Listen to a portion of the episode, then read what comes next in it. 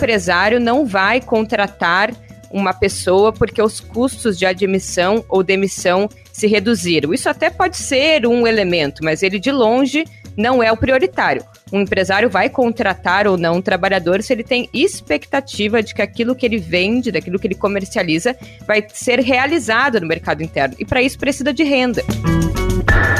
The Great Resignation, né? Ou a grande renúncia, que vem como efeito da sociedade pós-pandemia. Sociedade que nunca mais será a mesma. E esse efeito nós temos que estudar no Brasil também. Eu não sei até que ponto ele se conecta ao espectro brasileiro. A linguagem não é neutra. É preciso transformá-la. Ela incorpora o preconceito. Ela objetiva estruturas de privilégio e poder. E, portanto, a luta pela transformação da linguagem é parte da revolução cultural que é necessária para construirmos um mundo em que sejamos mais livres e mais iguais. Olá, gente! Está começando o 18º episódio do 3x4, que traz um retrato do Brasil toda sexta-feira nos tocadores de podcast e também no canal do YouTube do Brasil de Fato. Fique esperto! Eu sou Igor Felipe e participam comigo aqui Carol Proner e Juliane Furno. Olá! Olá, pessoal! E hoje temos um convidado especial, o nosso querido Valério Arcari. E aí, Valério, dá um alôzinho. Aquele abraço, turma. Aquele abraço, Igor, Juliane, Carol. Por uma questão de agenda, não foi possível o Zé Disseu estar tá aqui com a gente hoje, mas no próximo episódio ele volta. Hoje vamos falar sobre a profunda crise social vivida no Brasil, as causas e consequências de um retrato muito preocupante, o alto índice de desemprego. Também vamos mergulhar em uma polêmica, a linguagem neutra. Essa é uma forma de ampliar a diversidade ou fere a língua portuguesa enquanto patrimônio nacional? A gente vai debater isso no nosso Risca-Faca. Vem com a gente. Bora lá!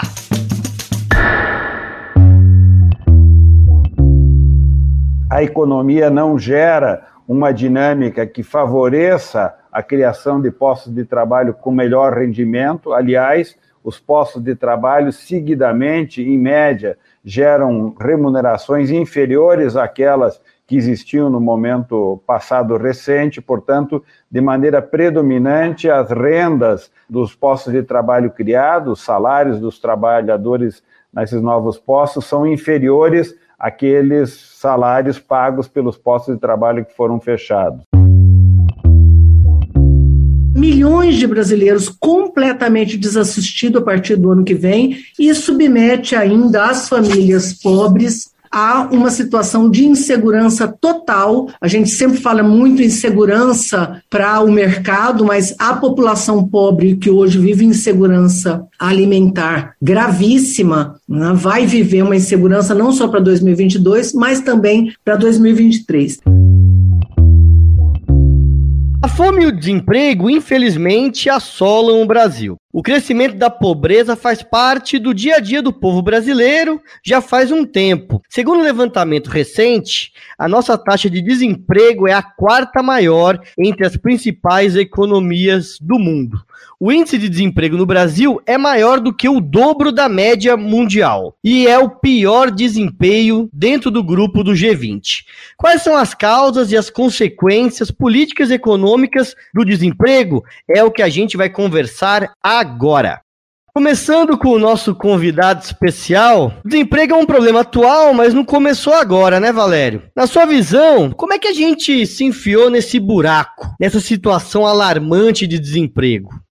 Em primeiro lugar, nós temos o fator mais conjuntural de todos, que é o governo Bolsonaro. Ou seja, eh, Bolsonaro ele mergulhou a, a nação brasileira depois de três anos em Brasília numa hecatombe econômica, social e sanitária, e isto produz eh, desconfiança, inclusive em frações da classe dominante brasileira, que se dividiu em função do cataclismo das mais de 600 mil mortes e a escala internacional, o que inibe o investimento estrangeiro, que paradoxalmente era uma das bandeiras centrais da extrema-direita, a ideia de que era necessário um governo forte um governo que estivesse aberto amigavelmente para o investimento externo. Então, nós temos os fatores de instabilidade que são decorrência do barulho, da distorção, do ruído político, da divisão dentro da classe dominante e do isolamento internacional do governo Bolsonaro. Por outro lado, nós temos fatores na longa duração, ou seja, na longa duração, o capitalismo brasileiro perdeu o impulso que ele teve entre 1930 e 1980, quando se fazia a transição histórica do mundo agrário para o mundo urbano, a industrialização. Então, entre 1980 e 2020, o capitalismo periférico brasileiro, embora eh, tenha uma inserção peculiar, particular, especial dentro do mercado mundial, passou a ser um capitalismo de baixo crescimento uma tendência a longa estagnação. Eu acho que no curto prazo, eh, nós temos também que considerar o que foi orientação do Banco Central com o governo Bolsonaro, ou seja, no ano de 2021, o ano que nós estamos atravessando, que é o ano em que nós chegamos ao ápice da hecatombe sanitária, com mais de 400 mil mortos, o Banco Central não teve melhor ideia do que começar a elevar as taxas de juros num ritmo galopante para tentar responder à pressão inflacionária. Mas há uma peculiaridade que é esta altíssima taxa de desemprego, que nós podemos dizer que é uma anomalia. E ela também decorre dos erros de gestão econômica do Paulo Guedes e do Banco Central sobre a direção do governo Bolsonaro. Nós tivemos ali nos dois primeiros governos é, do PT, do Lula e depois no primeiro governo da Dilma um patamar é, de crescimento acima da década anterior ali do governo Fernando Henrique e chegamos ali em 2014 ao que se chamava de pleno emprego, né? Então esse processo começa a se reverter ali no final de 2014 e a partir de então a gente vive um processo de austeridade fiscal muito profundo e de aumento do desemprego. E Juliane, como é que você vê, é, especialmente a situação da qualidade dos empregos criados no país ultimamente, especialmente nesse quadro da pandemia, né? Porque o que a gente vê é um aumento da informalidade e também dos trabalhos precários, sem qualquer tipo de proteção e com salário baixo.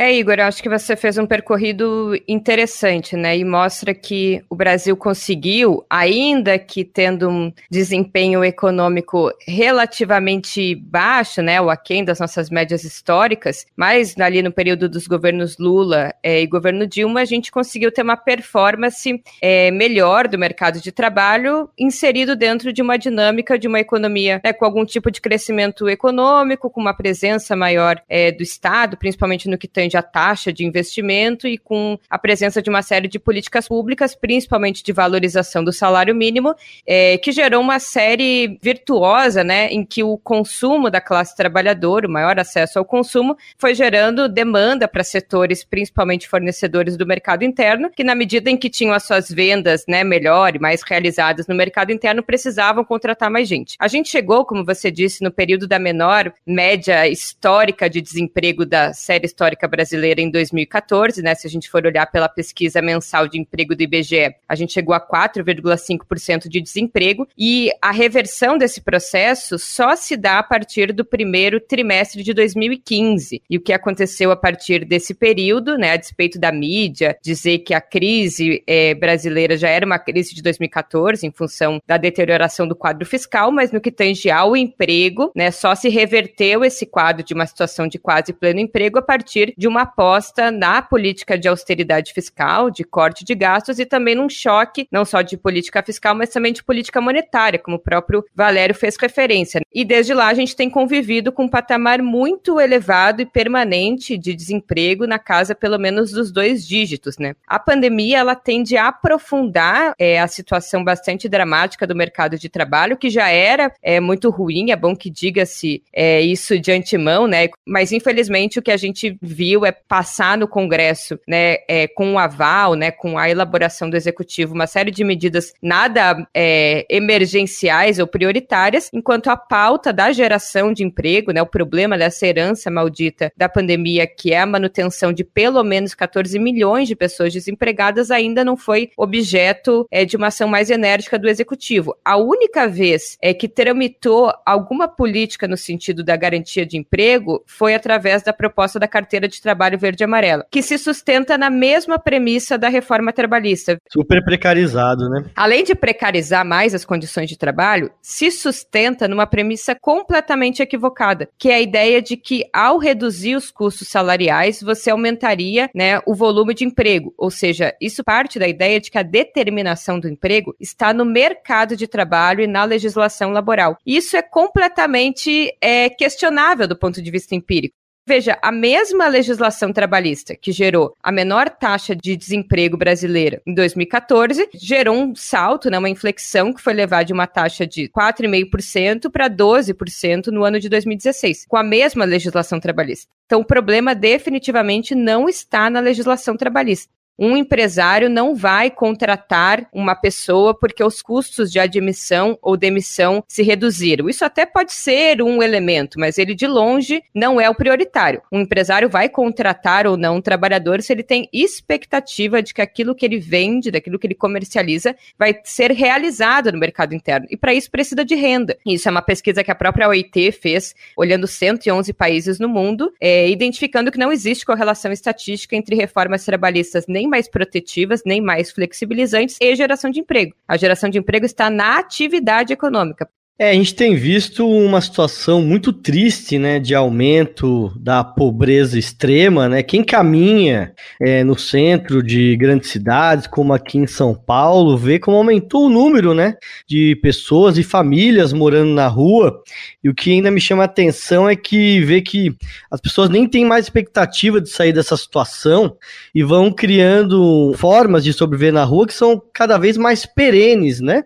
E outra forma muito triste que a gente vê são pessoas que, é, mães de família, pais de família, que são presos porque roubam né, um pacote de arroz ou um pacote de macarrão, é, que às vezes na primeira instância são colocados na, na cadeia. E às vezes tem que ir para instâncias superiores para que se compreenda a situação de crise que nós vivemos, né? E teve a situação também dos despejos, né? Que o Congresso aprovou uma lei, né, para impedir os despejos durante o período da pandemia, mas até então, né, o Poder Judiciário estava colocando pessoas na rua.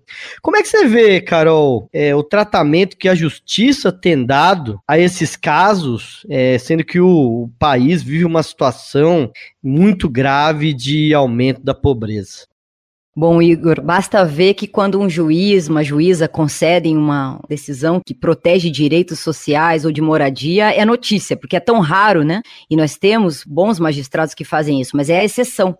A relação entre moradia e pobreza é, é absolutamente direta quando não tem política habitacional. Eu acho que o Valério, que nos brinda com a presença hoje no programa, fez um bom retrato de contexto. É, não tem política nenhuma, né, nem estadual, nem municipal, nem federal, não tem um eixo daquilo que deveria ser a construção de políticas públicas como já tivemos no passado. E impacta diretamente na pobreza, na população de rua, você mencionou aí. A campanha Despejo Zero cumpriu um papel e cumpre um papel importante. Eu acho que isso foi muito importante, mobilizou parlamentares. Vocês lembrem que o presidente promulgou a lei 14.260 agora no final do ano, há, há, poucos meses, que suspende o despejo, a desocupação de imóveis urbanos até o fim deste ano, em virtude de pandemia de coronavírus. Então nós estamos vivendo uma crise que envolve não só os despejos de famílias mais empobrecidas, que estão sendo né, contidos aí por uma lei que precária, que vai acabar no final do ano, que pode ser renovada, mas vai, tudo é uma luta gigantesca, né? Agora eu queria falar de um assunto, Igor, não quero pegar ninguém de surpresa, mas que tem chamado muita atenção no exterior e, e gostaria muito de ouvir a Juliane e o Valério sobre isso. The Great Resignation, né? Ou a grande renúncia, que vem como efeito da sociedade pós-pandemia que a, a sociedade que nunca mais será mesma. E esse efeito nós temos que estudar no Brasil também. Eu não sei até que ponto ele se conecta ao espectro brasileiro. O que, que tem acontecido, né? O, em espanhol, largo, né? Largo, eu quit, I quit, né? Eu desisto de trabalhar. Né? E esse efeito que tem a ver também com a inflação, com a pandemia, com o desemprego que vocês estão mencionando tão bem, com estruturas e dados e tudo, com o quarto país de maior desemprego do mundo, o Brasil, né? Na Oficina Estatística de Trabalhadores nos Estados Unidos, 4,3 milhões de trabalhadores, que equivale a quase 3% total da força laboral, simplesmente renunciaram aos seus empregos em agosto deste ano. Os economistas que estão avaliando esses dados explicam como razões as condições precárias, quando não humilhantes, os salários baixos, anos e anos de sacrifício pessoal encolhidos agora pela inflação e com efeito conexo nestas empresas de aumento de salário, oferecimento de prêmios, as cenouras, né, para atrair os trabalhadores para voltarem aos empregos. Até celulares nas empresas do McDonald's, nas lojas de McDonald's têm sido oferecidos, ó, ganhe um celular e venha trabalhar para nós. E alguns têm oferecido dinheiro só para que os trabalhadores participem das entrevistas de emprego. Obviamente que não é nada bom, desemprego é desemprego, é precariedade, concordo totalmente com a Juliane que uma coisa é associada à outra, são interdependentes, e emprego informal é absolutamente desestruturante da vida, da linha de tempo de uma pessoa em vida. Então, é interessante porque tem aí uma greve geral não oficial em curso em alguns países, é muito interessante mesmo, Carol, porque quando a gente conversa, por exemplo, com motorista de Uber, um dos elementos que ele geralmente aponta de positivo na atividade dele é justamente essa certa flexibilidade, né? De poder é, de cumprir os horários dele, definir a hora, conseguir eventualmente almoçar em casa, levar um filho ou uma filha na escola. Então, é interessante como o grande capital se apropria também dessas formas, buscando consolidar ideologicamente essas novas formas de trabalho, né? Como é que você vê essa questão aí, Valério, que a Carol coloca?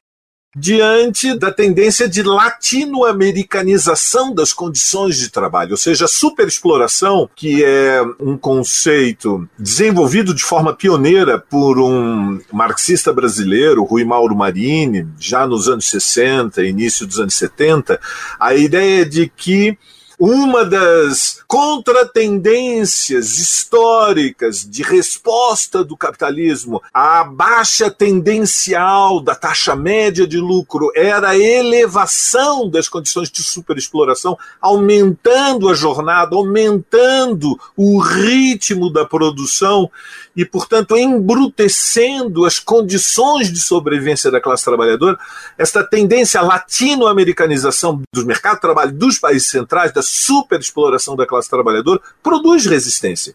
É luta de classe, como disse a Carol com toda razão. É uma forma, entre aspas, de greve geral, ou seja, é uma resposta molecular individual que expressa, por outro lado, as condições defensivas da, da relação social de forças, ou seja, a dificuldade de construir ação coletiva, eh, construção de sindicatos combativos, fortalecimento de organizações anticapitalistas. Então, as dificuldades de organização, as dificuldades de construção de instrumentos de luta levam, favorecem reações moleculares de resistência, e uma delas é o I quit, é a demissão. Termino, Igor, fazendo um comentário quase anedótico. Eu me recordo que aqui onde eu vivo, em frente ao, ao estádio Palmeiras, há uns 10 anos atrás, tinha um vendedor ambulante de frutas, que era um gênio da seleção das frutas. Ele ia no CEGESP e trazia as melhores frutas que você pode imaginar por preços incrivelmente é, acessíveis. E ele montava sua barraquinha e vendia frutas. E eu perguntei para ele um dia, o que, que você fazia antes? Ele era mais ou menos da minha idade. Ele me dizia, eu fui professor do Estado, eu fui professor da rede estadual de ensino. E você virou vendedor ambulante de frutas. É, ganho muito mais descascando abacaxi do que dando aula para o governo Alckmin. Adorei essa, hein? Resistência molecular individual. Não sei se existe, mas vale patente. Queria falar um pouquinho sobre o que a Carol falou e já responder essa questão também muito interessante.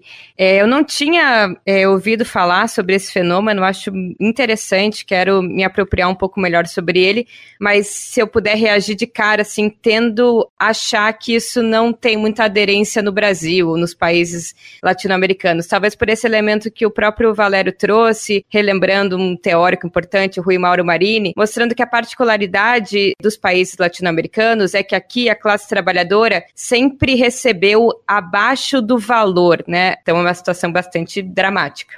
Gente, o Zé não conseguiu participar com a gente aqui hoje, mas não quis ficar fora do debate e mandou um comentário sobre esse tema que é muito importante é, para os rumos do país. Um abraço a todos. De fato, minha agenda, infelizmente, me impossibilitou a participação minha, que tanto gosto, no nosso 3x4. Deixa um abraço a todos e a todas. Nosso tema hoje, na verdade, é uma tragédia. A metade dos brasileiros e brasileiras em condições de criar riqueza, bem-estar social, está desempregado. Uma tragédia. Isso significa que milhões de brasileiros que poderiam estar produzindo, que poderiam estar vivendo uma vida realizada, plena, estão desempregados. O desemprego é a pior situação para um pai de família, para um jovem, para uma mulher, para todo ser humano. É na atividade, a ausência de uma profissão, a ausência de um sonho de construir uma vida melhor. 1% dos brasileiros detém quase 28% da renda nacional e 10% a metade da renda nacional, enquanto os 50% de brasileiros mais pobres não têm sequer aquela participação dos 2 milhões de brasileiros mais ricos. E 10%, 20 milhões de brasileiros não têm sequer 1% da renda nacional. Essa é a principal causa. E a nossa estrutura tributária expropria a renda do trabalhador e isenta de impostos os ricos, aqueles mesmos que detêm a riqueza do país. Como nós passamos pela revolução tecnológica da automação, da robotização, estamos entrando na inteligência artificial, o 5G está aí já. A questão do emprego se transforma numa questão mundial. Como criar emprego? Porque o trabalhador só participa da renda nacional pelo salário, ele não tem lucro. Ele não tem aluguéis, ele não tem renda de aplicações financeiras. Se os salários são precários, se o desemprego atinge metade da população, vem a fome, vem a miséria que nós estamos assistindo, vem a pobreza cada vez maior. Essa é a realidade, essa é a verdade dos nossos tempos. Mais do que isso, se o país concentra tanta renda e ao mesmo tempo retira os direitos sociais do trabalhador, um ataque àquelas conquistas da Constituição de 88, a segunda forma dele participar da riqueza nacional, que é a educação pública gratuita, que é a saúde pública, que é o acesso a um transporte barato de qualidade, ao asfalto, ao saneamento, que é a cultura e o lazer público, a participação em esporte, a escola de tempo integral para seus filhos, se também se corta os recursos para essa participação indireta, se privatiza, mais uma vez a classe trabalhadora deixa de participar na renda e na riqueza nacional. A tarefa mais urgente é mudar o modelo econômico, mudar com a reforma tributária do sistema bancário. A tarefa mais urgente é fazer uma revolução educacional, científica e tecnológica que coloque em 10 anos o Brasil no século XXI.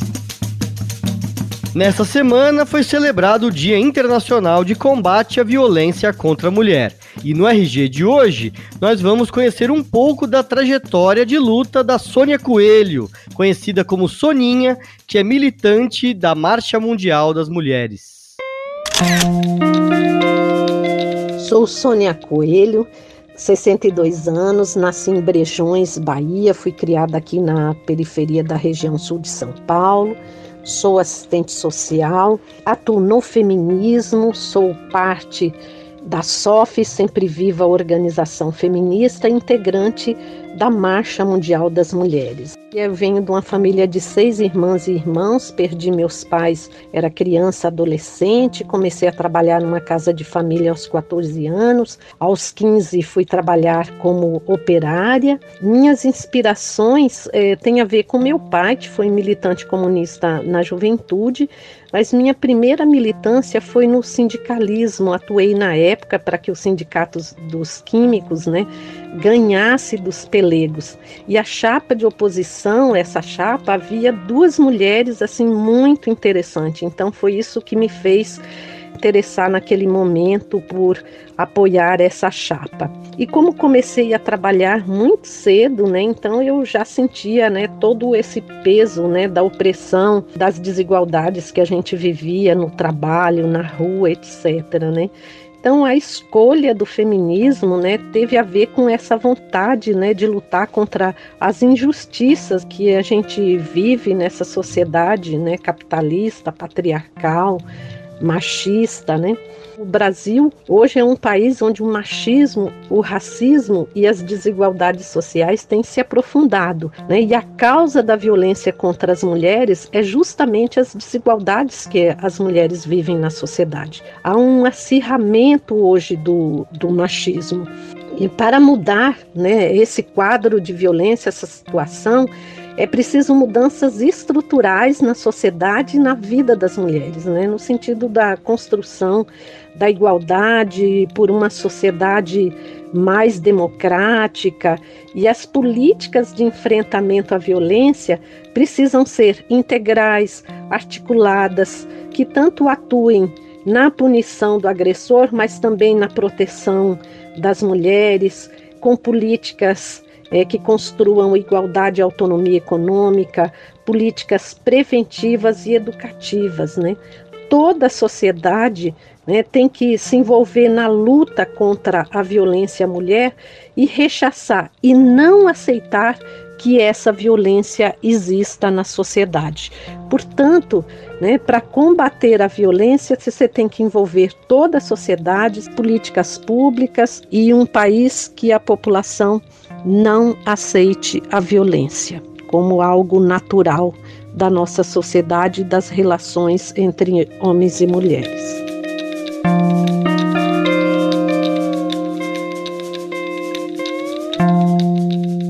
Quem quiser conhecer mais as campanhas e lutas da Marcha Mundial das Mulheres, segue o arroba Marcha Mulheres. O risca-faca de hoje é sobre a chamada linguagem neutra. Para quem não sabe, é a substituição de pronomes masculinos ou femininos por pronomes que não fazem referência a nenhum gênero. No começo, era aquele xizinho ou arroba no lugar do o ou do a. Atualmente, as versões mais conhecidas são o todes ou elos. A linguagem neutra é uma proposta de adaptação da língua para que sejam contemplados grupos que não se identificam nem com o gênero masculino nem com o feminino. A nossa polêmica será puxada a partir de uma fala do ex-ministro Aldo Rebelo, que comentou o assunto nessa semana em um debate no YouTube. Essa coisa da linguagem neutra não é linguagem neutra, o que estão querendo propor é uma outra língua. A linguagem e a língua são categorias diferentes. A linguagem é o uso dos símbolos, é o uso das palavras, o uso da língua. O que estão querendo fazer não é o uso das palavras existentes, é a criação de uma outra língua, de um outro idioma, porque estão inventando palavras que não existem na língua portuguesa para repudiar, porque não é o problema do gênero, é a, a tradição, é a cultura do nosso país, que é assim. E essa questão da linguagem também é uma imposição que vem por aí. Aqui no Brasil, essa, essa agenda, ela tomou conta do mercado. São as corporações que estão nisso, a mídia está nisso. De certa forma, o legislativo também vai entrando nisso. E o judiciário nem se fala, tá certo? A Suprema Corte, com todo respeito, porque são homens e mulheres preparados, inteligentes, capazes, mas às vezes eu fico com a impressão que é como se fosse uma corte dos costumes, uma corte do comportamento. Mas aqui no Brasil nós temos. E esse episódio, essa questão da, da linguagem neutra é, é um capítulo. Ou seja, você, não é você criar uma linguagem, como eu disse, é você criar uma outra língua, você criar palavras para impor à sociedade uma outra forma de expressão da cultura. Eu também acho que isso, sinceramente, é inaceitável. E aí, gente, que acham? A linguagem de gênero neutro é realmente uma forma de abarcar as diversidades?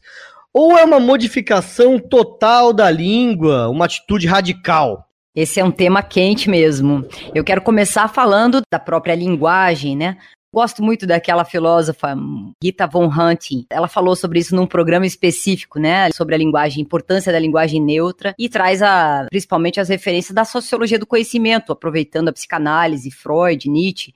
O sujeito se constitui através da linguagem. O mundo já está em movimento quando nascemos e a linguagem tem certa autonomia. As línguas são formadoras e são informadoras e as palavras têm esse condão, essa capacidade de alterar as relações sociais. A questão da linguagem como uma linguagem viva, né? E aqui várias armadilhas relacionadas à questão do gênero neutro. Primeiro aqui a crítica que normalmente é feita a partir da norma culta que o é não existe nas palavras, na inclinação. Temos que ir além da norma culta e empregar né, a, a, linguagem coloquial, dizem aqueles que defendem o uso do gênero neutro. Né? Gênero neutro põe em questão o masculino genérico. Né? Então, só isso já tem um valor. A violência contra a comunidade LGBTQIA, não vai acabar com a utilização do gênero neutro. Isso é outro argumento que se usa muito. Essa luta, isso aí não vai resolver nada, né? Não vai dar certo. Então tem um repúdio assim, meio como se isso não levasse a lugar algum. Isso está um pouco presente na fala do Aldo, né? Isso aí eu, eu acho um argumento muito frágil. Esse não é o único lugar de batalha, mas não tem por que se não se fazer também a luta de conscientização da opressão em todos os lugares é obrigado a falar colegues, né? Colegues, eu, sinceramente, eu não, não uso, assim, eu acho estranho um pouco, mas é preconceito meu, né? Agora, só de provocar e derrubar o lugar, né, é, estanque do gênero masculino, eu já acho que é bastante é, provocativo, tem uma visibilização muito interessante das relações do poder masculino, e eu acho isso importante. Sobre o Aldo, eu não sei se ele tem netas, se ele tem netos, se ele tem netes. Eu não sei o que, que ele tem, mas eu acho que um bom papo com uma adolescente, talvez uma descendente que ele respeite, alguém que ele respeite, assim, faria ele voltar pro PC do B, quem sabe, é, para esse PC do B que reflete essas questões, porque isso é uma grande bobagem. Eu, eu acho que o Aldo é um, uma, um grande quadro político brasileiro, gosto muito dele, respeito várias coisas que ele fala. O Exército Brasileiro, as Forças Armadas que ele descreve são as Forças Armadas dos sonhos, né? Eu não sei bem onde é que estão essas Forças Armadas que ele descreve eu queria muito esses, essas forças armadas do Aldo no nosso país, assim, eu super concordo com ele, só acho que não, não é bem assim, não existe, né? Mas ele traz essa questão como algo, né, a questão do, do é, ele, ele põe identitarismo como o grande problema brasileiro, que nós substituímos a ideologia pela biologia, né, raça, sexo e cor da pele, ele leva tudo, né, com um rodo, assim, puxa todo ao mesmo tempo agora. Evidentemente que o identitarismo, se for confrontado com luta de classe, e às vezes acontece isso, que vira um debate em determinado contexto que deixa de lado ou de, encobre eventualmente uma questão que é de classe, classe que envolve homens e mulheres em luta juntos, independentemente de onde estão. A linguagem de gênero neutro é realmente uma forma de abarcar as diversidades ou é uma modificação total, radical da língua portuguesa? E aí, Ju? Acho que nenhum nem outro. Eu não uso todes, eu não, não costumo usar é, gênero neutro. Eu vou ser sincera, é, me incomoda um pouco, inclusive. Talvez eu tenha um apego bastante formal com a língua portuguesa, mas enfim, é, estou aberta a refletir sobre essa questão, que confesso que também não tem um acúmulo muito significativo de debate sobre isso, mas reconheço que a linguagem é, exerce uma função muito importante né, na constituição das sociedades, na constituição é, dos indivíduos, na construção cultural, e acho que a linguagem precisa ser um elemento em movimento, portanto, tem um conjunto de palavras, essas sim me parecem mais significativas, que fazem parte do nosso vocabulário e na medida em que a gente as problematiza, né, e as substitui, me parece que é uma afirmação da sociedade de que neste momento histórico, né, dada a problematização e o alçamento de algumas questões a categoria de questões sociais, elas devem passar a ser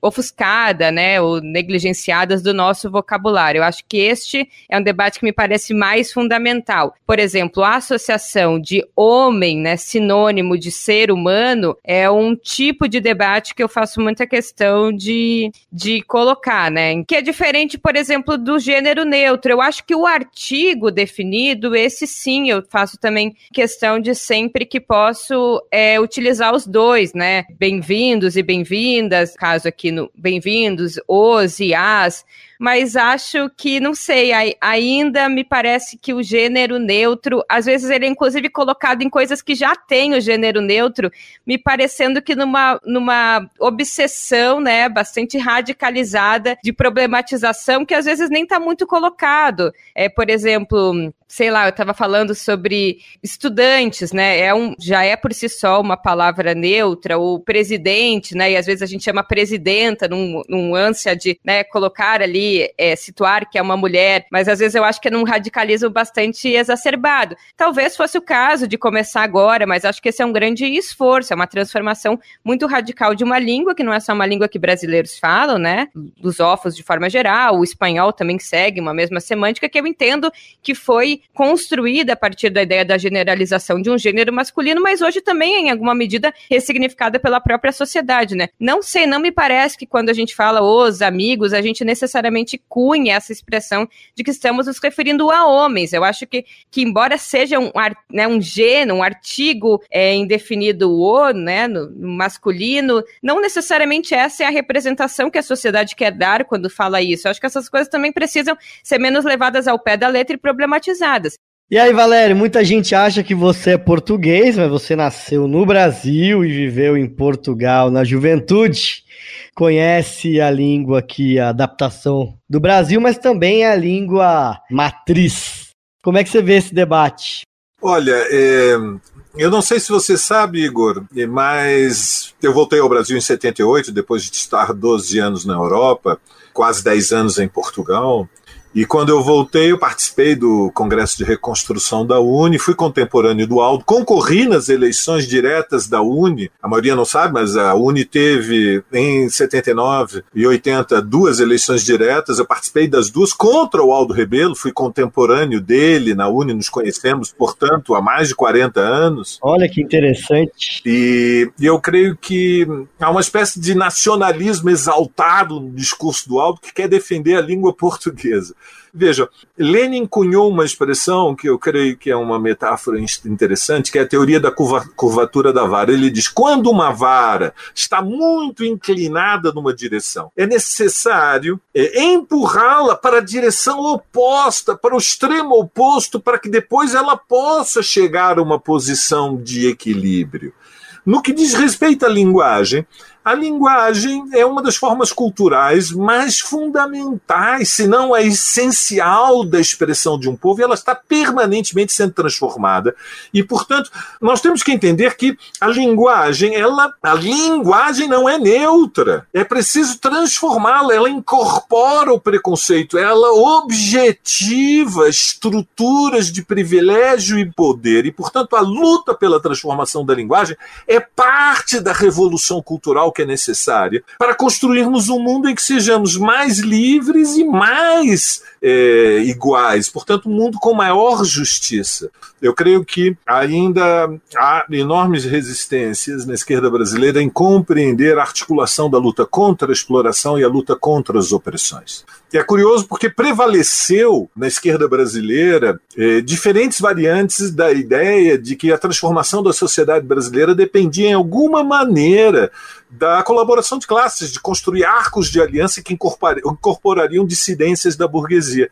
E diante da resistência do movimento feminista, do movimento eh, negro, do movimento homossexual, do movimento trans contra as opressões, uma parcela da esquerda brasileira que foi a favor da colaboração de classes agora abraça uma espécie de obreirismo é, fora do tempo. A articulação da luta contra a exploração e a luta contra as opressões favorece, amplia traz maior robustez à luta contra a injustiça, à luta contra o capitalismo. Nós temos que construir mais alianças, mais pontes. Não há nenhum exagero em denunciar o que é a estrutura patriarcal, racista, homofóbica eh, da sociedade brasileira. E a esquerda só, nós só vamos construir estas alianças se nós abraçarmos de peito aberto, com a mente é, inspirada pela potência da luta das mulheres, da luta dos negros, da luta dos trans. Tudo isso fortalece uma, um bloco social anticapitalista para a transformação da sociedade brasileira. E este obreirismo nostálgico é um obstáculo e não, não, não ajuda a transformação da sociedade brasileira.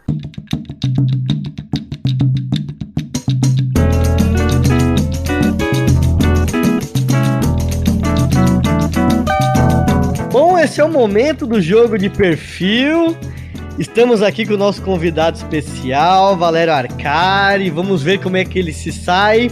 O Valério, inclusive, tem acompanhado até esses dias, comentou que vocês demoraram muito para acertar a Marta quando ela estava no nosso quadro de perfil. E aí, Valério, como é que você tá vendo aí a possibilidade de brincar com a gente? Vamos ver, eu não sei. A Carol e a Juliane são craques, vamos ver. Mas você sabe que é a semana do Palmeiras, véspera da Libertadores, então eu tô confiante. Na semana passada foi a Carol que acertou, né? Eu me sinto um pouco melhor essa semana porque fui vitoriosa no anterior, mas a gente sabe que esse quadro é da Juliane e ninguém tira. Eu tô num período de derrota. Juliane tá no deserto aí. Eu tô sem vitórias. E a classe trabalhadora, quando não tem vitória, fica desmotivada. Então vamos lá, gente. Podemos começar, todo mundo ouvindo. Nós estamos aqui gravando de forma digital. Eu, Valério e a Juliana em São Paulo e a Carol no Rio de Janeiro. Todo mundo com os microfones abertos. Vamos lá, primeira dica. Nasceu em São Paulo em 1947. Pai é filho de portugueses e sua mãe de uma família quatrocentona paulista, proprietária de terras no Alto Vale do Ribeira. Caio Prado Júnior. Não, 47, imagina, ele já tinha vários livros publicados. É, já tinha pensado, mas não bate a idade. É. E aí, Carol? A Carol fica assim, ó. Ela, a Carol pegou o jeito. Ela fica de olho, vai ouvindo, vai pensando e é que eu demoro. Eu sou mais lenta, gente. Eu sou bem lenta. Mas na semana passada você ficou a Juliane e o Zé chutando e você foi lá e plau. Demorei. Lembrei do meu filho na semana passada, o geógrafo, né? Milton Santos. Podemos para a segunda dica? Paulista, tem 70 anos, veio de uma família quatrocentona. Suplicy. Bom, não pode ser o Dória. Quem? Suplicy é? Suplicy. Não, gente, não. Não, Suplicy, a família é, é, Matarazzo não é do Vale do Ribeira. Vamos lá para a segunda dica? Hum. Vamos. Dica 2. Morou durante 12 anos no Japão em sua formação na atividade que exerce desde 1983 dá muitas palestras e é responsável por inspirar muita gente que busca o autoconhecimento e a religiosidade. Monja Cohen, eu gosto dela. É? Poxa, Carol! Sério mesmo? Adoro. Em 2018, esteve na vigília Lula Livre afirmando a dignidade de Lula. Recentemente, a Ambev a selecionou para ser embaixadora da moderação o que causou bastante polêmica. Foi a primeira pessoa de origem não japonesa a ocupar a presidência da Federação das Seitas Budistas do Brasil. Monja Coen. Acertou, Monja Coen. Não acredito. Sensacional. Muito bom. Admiro muito o trabalho dela. E o fato dela ter se engajado no, na vigília, isso foi muito bonito. É verdade. E aí, Carol, nova fase, Carol. Acabou pra você, Ju. A Carol tinha que ter ido embora antes desse quadro. Arrasou, hein, Carol? Boa. Nunca teria acertado. Eu também não. Ai, essa foi boa. E aí, Carol, iniciando a nova fase. Nova fase. Perdi o meu reinado. Muito feliz. o Zé poderia ter acertado se estivesse aqui, talvez. Ele é tão sereno, né? É verdade. Nunca saberemos. Não acho que o Zé tenha muitos momentos zen, então poderia ser por curiosidade é, enciclopédica, digamos. Tá certo. Existe um estado de que a gente vai chamar no budismo de nirvana, que é paz, que é tranquilidade, um bem-estar que é possível acessar porque acessa a sabedoria. E sabedoria não é uma coisa difícil. A gente fala sabedoria para os sábios, né? Sábios são pessoas lá grandes. Não, sabedoria é compreensão clara da realidade. Nós sermos capazes de compreender o que está acontecendo conosco, no nosso corpo, na nossa mente, que está acontecendo no nosso bairro, no nosso local de trabalho, o que está acontecendo na nossa cidade, no nosso país, o que está acontecendo no planeta. E sermos capazes de tomar atitudes adequadas, se for necessário, para reverter alguns quadros. E aí, Juliane, vamos por recebidos? Gente, então vamos lá para os nossos recebidos desse episódio, que a gente recebeu e quer socializar aqui uma dica muito legal de um livro que acabou de ser lançado. O nome dele é Vão, que é da escritora Jéssica Moreira, que é também jornalista. Mas nesse livro ela traz relatos muito sensíveis sobre o cotidiano das viagens nos trens da CPTM aqui de São Paulo. E a Jéssica mandou um recado pra gente, vamos ouvir? E aí, pessoal do 3x4, aqui quem fala é a Jéssica Moreira, eu sou escritora, jornalista e moradora de Perus, que fica na periferia da região noroeste da cidade de São Paulo. Eu acabei de lançar um livro que se chama Vão, Trens, Marretas e Outras Histórias, pela editora Patuá. Nesse livro, eu conto as histórias do meu dia a dia nos trens da linha 7 Rupi da SPTM e sobre ser uma jovem mulher negra, periférica, atravessando todos os dias a cidade para acessar o trabalho, educação ou até mesmo o lazer. Eu escrevi as crônicas, poemas e microcontos desse livro durante oito anos. Nesse tempo, publicava muitos desses textos no Facebook, as pessoas começaram a curtir, a me pedir mais histórias, me impulsionando a publicá-las em livro. Foi um processo difícil muitas vezes, e eu me senti insegura para mostrar isso para o mundo, mas me convenci sobre a importância de mostrar a realidade de milhões de trabalhadoras e trabalhadores que diariamente utilizam esse meio de transporte. Uma realidade bastante cansativa, dura e muitas vezes violenta, principalmente, né, para os marretas, as marretas, que é a gíria que a gente utiliza para chamar os vendedores ambulantes nos trens. Essas pessoas são os principais personagens desse livro, né, onde eu conto um pouco sobre a trajetória deles, os seus dizeres, seu jeito criativo de vender no trem, mas também, infelizmente, episódios de violência. Apesar de tudo, não somos uma massa uniforme e há muitas histórias e trajetórias sobre os trilhos. Para quem ficou com vontade de ler, basta entrar no site da editora Patuá e digitar Vão, Trens Marretas e Outras Histórias. Eu fico por aqui e muito obrigada. Obrigada, Jéssica. Eu fiquei com muita vontade de ler e ela relatando. Quem já pegou trem da CPTM, acho que se identifica bastante.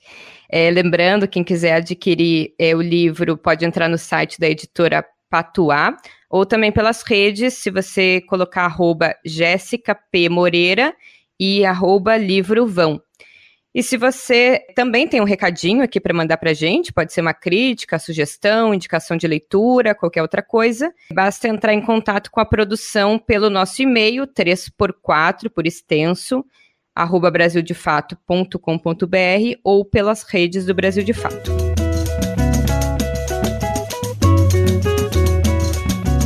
Chegamos ao fim de mais um episódio do 3x4. Quero agradecer especialmente ao Valério Arcari, que topou o nosso desafio e integrou a nossa bancada aqui hoje. Ficamos muito felizes, viu, Valério, com a sua presença. Ah, obrigado. Foi sensacional. Obrigado pelo convite.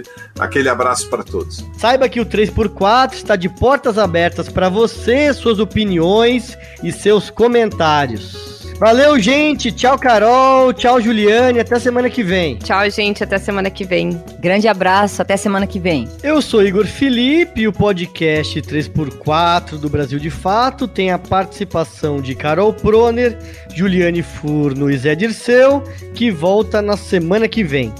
A direção do podcast é da Ana Flávia Marques, o roteiro é da Cláudia Rocha, a trilha sonora original é da Alejandra Luciani, a edição e sonorização são do Emerson Ramos. No Brasil de Fato, a coordenação de rádio é da Camila Salmásio e a direção de jornalismo é da Nina Fidelis. Até a próxima, gente!